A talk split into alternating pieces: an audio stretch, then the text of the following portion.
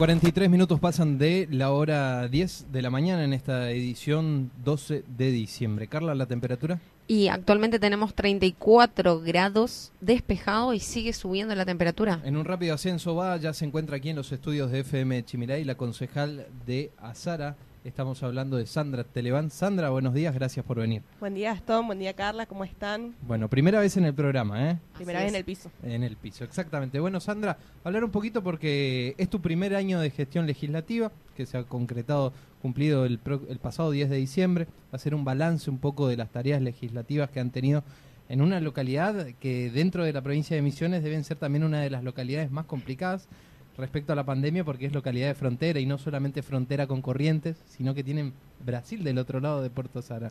Así que me imagino que habrá sido un trabajo arduo desde que inició la pandemia. Un año difícil, para el olvido, para el recuerdo, depende cómo uno lo quiera ver, ¿no? De que lo va a marcar, eh, seguro. Sí, totalmente. Al tener a Sara como primer ingreso, lo que es Corrientes y del otro lado el río, que es con Brasil, eh, se complicó un poquitito. Hubo que reforzar todo el tema de lo que era seguridad, controles y demás.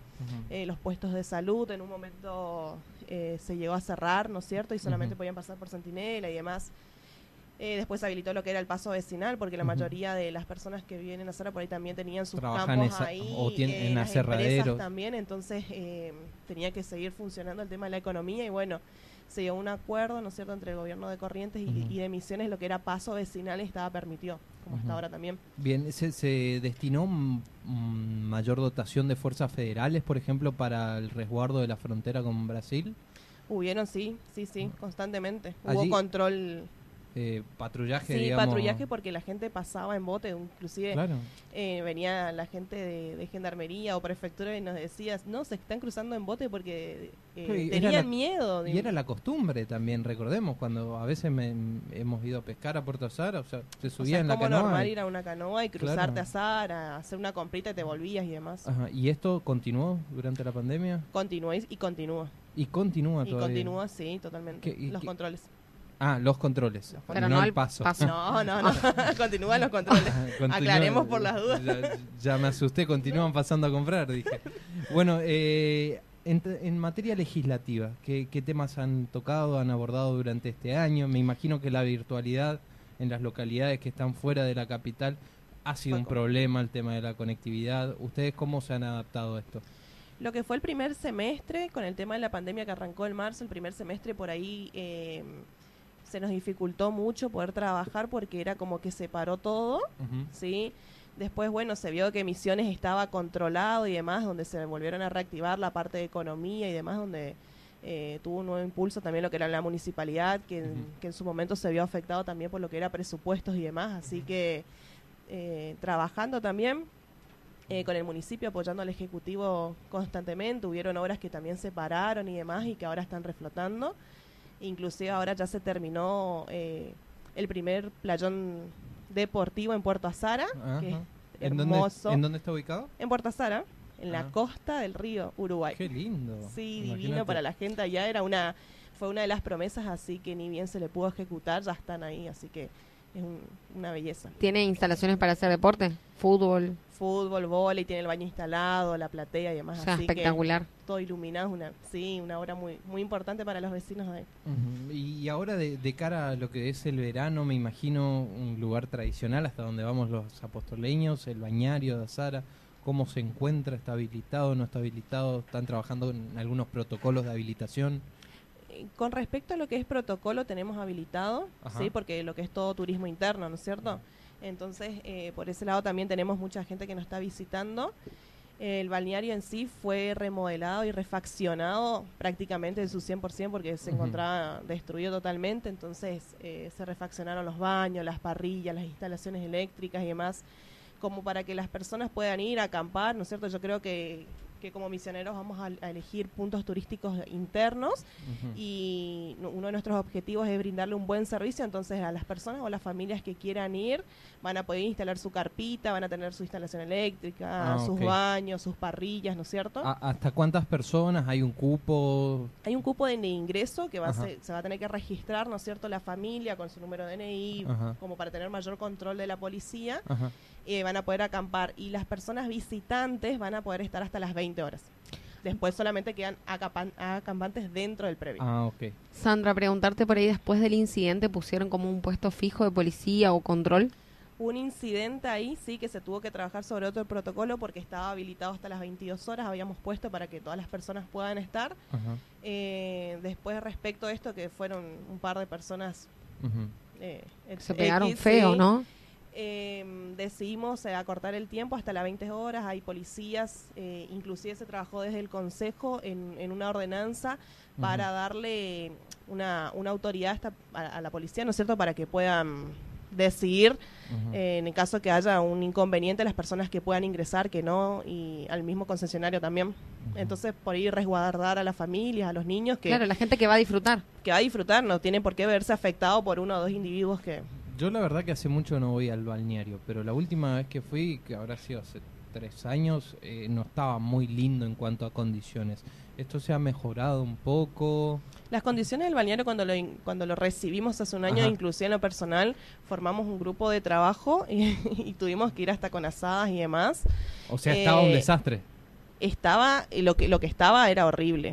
Los baños estaban solamente las paredes, hubo que techar de nuevo, no había parrillas, no había instalación eléctrica eh, estuvo muy feo de verdad.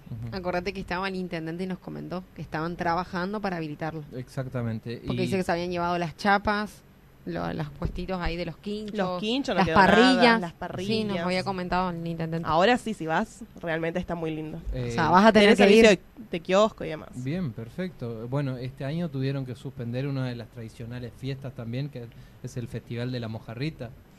Sí, es nuestro, es nuestro, sí, nuestra fiesta, pero bueno, eh, yo creo que eh, no es solamente local, esto es una cosa que ya supera a todos, entonces nada, la idea es protegernos, cuidarnos y yo creo que vamos a tener tiempo, Dios mediante, de poder reflotar esto y en un momento vamos a volver a juntarnos y esto va a ser Por lo general, ¿en qué periodo se solía hacer? No Enero, febrero. Enero, febrero, eh. Y una de las localidades, por ejemplo, que estaba hablando, también te comento respecto a esto, que posiblemente habiliten el Festival de las Carpas, que se realiza en Itacaroaré. Bueno, ahí cerquita también.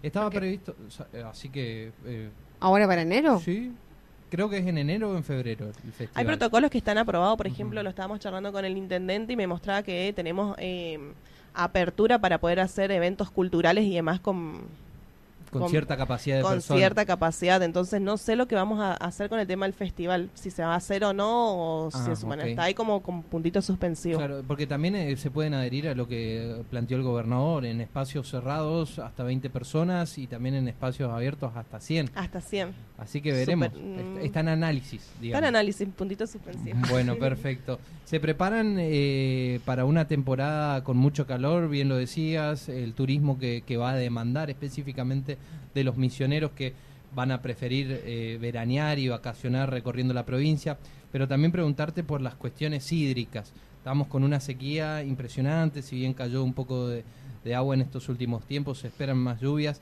Hay varios municipios que se declararon en emergencia hídrica. La, la cuestión allí en materia de agua potable, ¿cómo está en Azara?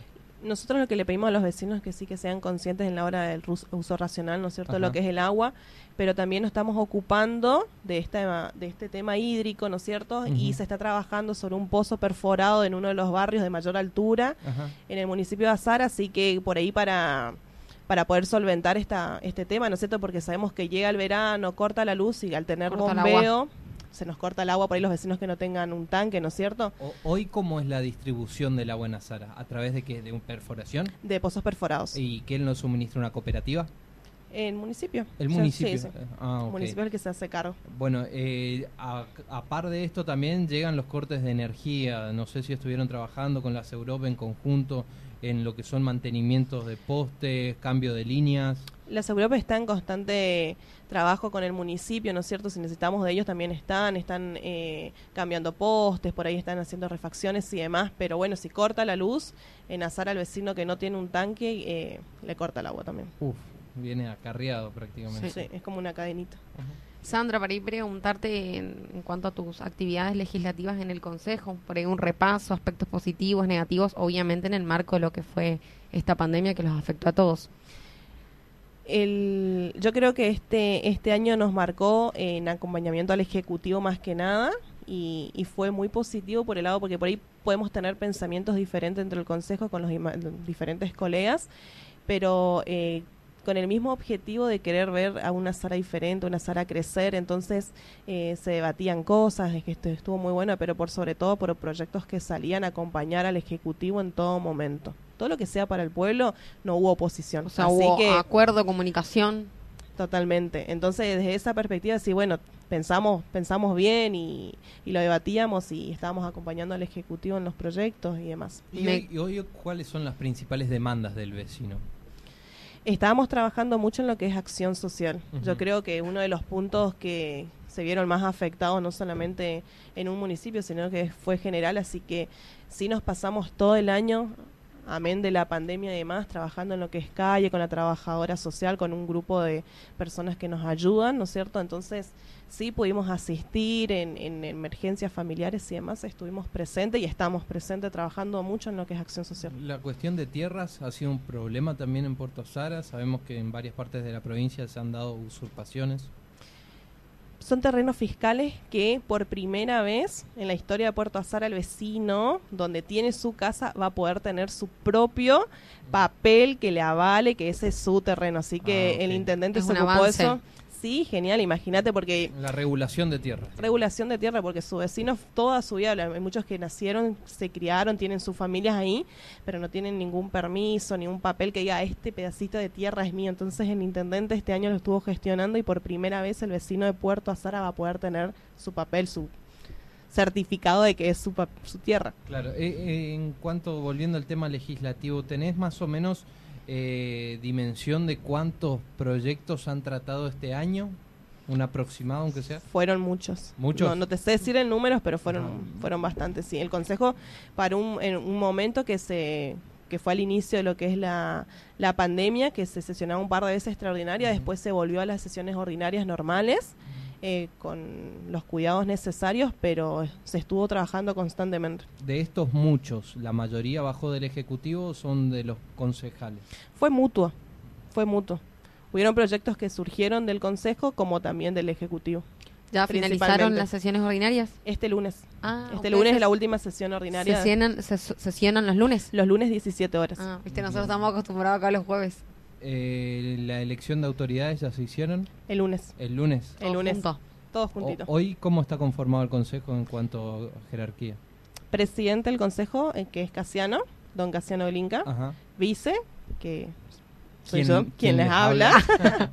Tenemos nuestra secretaria que también eh, pertenece a Puerto Azara, que, que, fue un orgullo para nosotros poder también eh, tener una funcionaria en lo que es Puerto, porque siempre es como que se le veía como un poquito marginal y, dejados de lado. Entonces, eh, nuestra secretaria del Consejo Deliberante pertenece a Puerto Azara y es la primer funcionaria que, que representa a su qué pueblo. Bueno, qué bueno ya para ir finalizando, Sandra, están analizando con el Ejecutivo lo que va a ser las fiestas de fin de año, se podrán juntar grupos de personas, habrá un espacio destinado para los jóvenes si quieren juntarse después con amigos o van a reforzar los controles policiales. Em, lo que tenemos habilitado ahora es nuestro balneario, sí, con sus respectivos protocolos y demás. Em, con respecto a las fiestas, eh, nos vemos sujetos a lo que nos manden de provincias, que nos digan sí o no. Viste, ahora está habilitado 20 personas en lugares cerrados, 100 en lugares abiertos, así que estamos trabajando en eso, pero si nos hacemos referencia a un lugar donde juntarse es el balneario, sí. Bien, perfecto. No, estamos. Bien.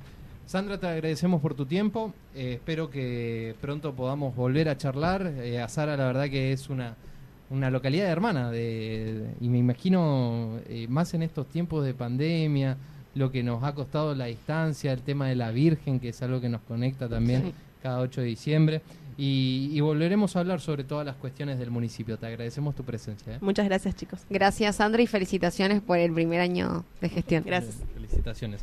Primer año de gestión, hablando aquí con la concejal de la localidad vecina de Azara, Sandra Televan. En minutos volvemos. Lo escuchaste aquí, en la 100.3, La Voz del Chimiray. La Voz del Chimiray.